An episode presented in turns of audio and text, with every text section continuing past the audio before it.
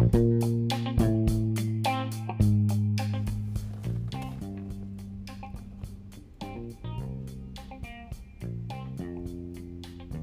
い皆さんこんばんは。今日も、えー、キャンプ場のね、えー、ところから放送をしています、えー、今日は随分またね走って200ぐらいかな。走ってね目的地に到着して今ね、え満月を目の前にねえ放送しています。えー、ただちょっと風が強くてですね、えー、まあ僕のテントはね大丈夫なんですけど周りからのねなんか物が飛んでこないかなどを心配しながらね今日は寝ようかなとは思います、えー、この場所はですね夕日も朝日も楽しめるそんな場所にね、えー、来てみました。明日ね朝日がうまく撮れたらまあその場所もね、えー、お伝えしたいなとは思いますけど今回来たのはねオホーツク川オホーツク海側ですね。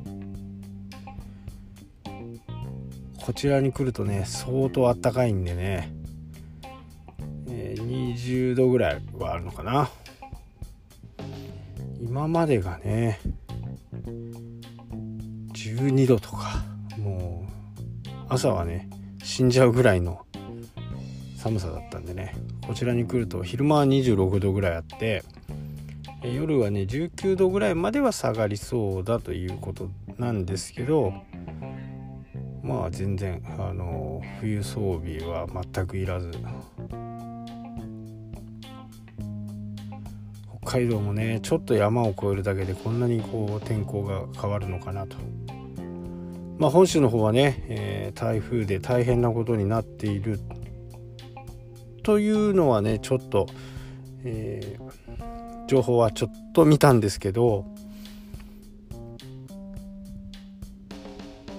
んなんせかんですねあんまりそのネットもまあ言ってしまうと自分の言いたいことだけ言ってはい終わりみたいな感じなんでまあ帰ってからね、えー、ゆっくり見ようかなとは思っていますけど。まあ飛行機とかね、えー、新幹線山陽新幹線なんかも全部ストップっていうことでね被害も結構大きいのかなっていう風なね、えー、形で。やっぱり天気だけはね人間勝てませんからね。いや本当にあのそういう時にはなるべく本当に出ないのがねもう一番なんでね。避難勧告があればすぐさま避難をするという、えー、習慣がね必要だと思います。それで仮にね、えー、何にも起こらなくてもそこでこうなんだよ嘘ばっかりみたいな感じにならないことがね一番必要だと思います。なんせかんせまずは、え、自分の身の安全を確保するっていうことがね、えー、こういうアウトドアやったりする人間にとってはもう必須なんでね。自分が危ないなと思ったら行かない逃げるっていうふうなことをね、え、いち早くできるようにねなると皆さんがねいいいいのかなと思います。で今日はまあ皆さんね、えー、メールって何回ぐらいこう1日確認しますかっていうことをねちょっとお聞きしたかったんですけどえっ、ー、とブリティブリティッシュコロンビア大学の2014年の研究でですねメールのチェックを1日3回の限定にした人と何回でもできる人を比較したところ1日3回のメールの人がストレスがね大幅に減ったっていう、ね、研究結果があります。1, えー、1グループは1日3回まで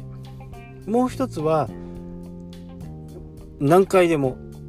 何十回でも何百回でもこうメールのチェックができるっていうやっぱりこう3回ぐらいがね、えー、一番いいとされますされされるよっていうね研究の結果なんですね。えー、昨日もねちらっと言いましたけどとにかく返信が早ければいいというふうな形でこう自分の中で何か、えー、それを守らなきゃダメだっていうふうにね、えー、思ってしまうだけでもストレスがかかる。ましてや、えー、長文とかね、えそういうものを読まなきゃならない返信しなきゃならないっていう風な形になると多分皆さんも経験あると思うんですけど今これを集中してやっていかなきゃならないところでメールがぴょんと来て、えー、メールはねすぐ返すもんだすぐ返すやつができるやつだみたいな感じでね言われて言われているとは思うんですけど、まあ、僕は決してそうは思ってなくってこう自分のこう時間のね、えー、デザインをできてる人でき僕はデザインをしたいと思ってるんですよね。時間の自分の時間のデザインをしたいと。なので、えー、メールのチェックも、えー、まず大体僕は早い時は結構早く起きるんで、えー、始業時間まあ10時だったら10時うちの会社の場合は10時なんで10時にメールをチェックすると3時あとは終わった後1時間後ぐらい6時とか7時とかこれをね基本の僕の中での3回っていうのはまあ昔から大体そんな感じなんですね。っていうのは、えー、僕パソコン通信の時代からメールのこうやり取りをしてるんですけど昔のメールのやり取りってまあまあ電書バトみたいなもんなんですよね。とにかく通信費が高かったんでもう短時間でね、えー、送る受け取るみたいな感じの本当に短時間にしなきゃならないんで月にね、えー、2回とか3回とかしかねこう回線をつなげないんですよね。なので返信が2週間は当たり前みたいな感じそんなね、えー、経験をしてるんで今の人たちのようなねこうメールはすぐ返さなきゃダメだっていう。で本当に緊急だったら電話をくださいって感じです。僕の場合はね。メールで長々いろいろ説明されるよりも電話の方が一発わかると、えー、ショートメッセージでもらう。まあそんな風にね、えー、やっています。まあ、このね、えー、コロンビア大学の研究結果がそうだからこうやってるんだってことじゃなくて結構昔からねそんな感じでしたね。なので、えー、返信はね、えー、金曜日の8時ぐらいのメールを出した人は月曜日の10時に確認するみたいな感じですかね。あと本当にこう知り合いとか、まあ、仕事先その場合は僕の、えー、その緊急用っていうかまあちょっと、えー、必要頻度が高い用のメールアドレスを教えしてるんでそのメールに来ると、えー、僕は確認をします。もねそれに来ることはほとんどなくって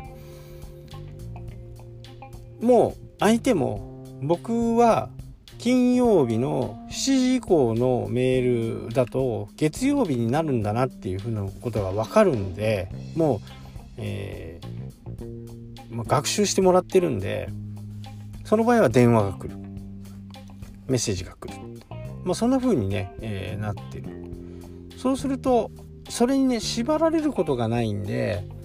まず午前中は前もねツイッターとかに書きましたけど午前中はもう本当に自分の時間頭を、えー、フル回転して新しいことをやったり今までの処理をしたりとか、えー、そんな感じですかね。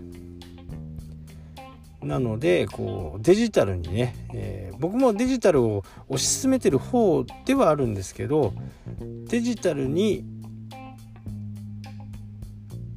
なんか感染されないみたいな感じの方が僕はいいかなと思っています。それもこうちゃんと相手にね、えー、伝えることです。私は10時と3時と、えー、7時に8時にとかね、えー、この3回にメールを確認するんで他の時間にもらってもえー、10時1分に送ったメールは3時に開封しますよっていうふうにね、えー、相手に伝えておくとその辺の不信感もなくなるんで、えー、それを初めに言っておくっていうことがね非常に大切なんではないかなと思います。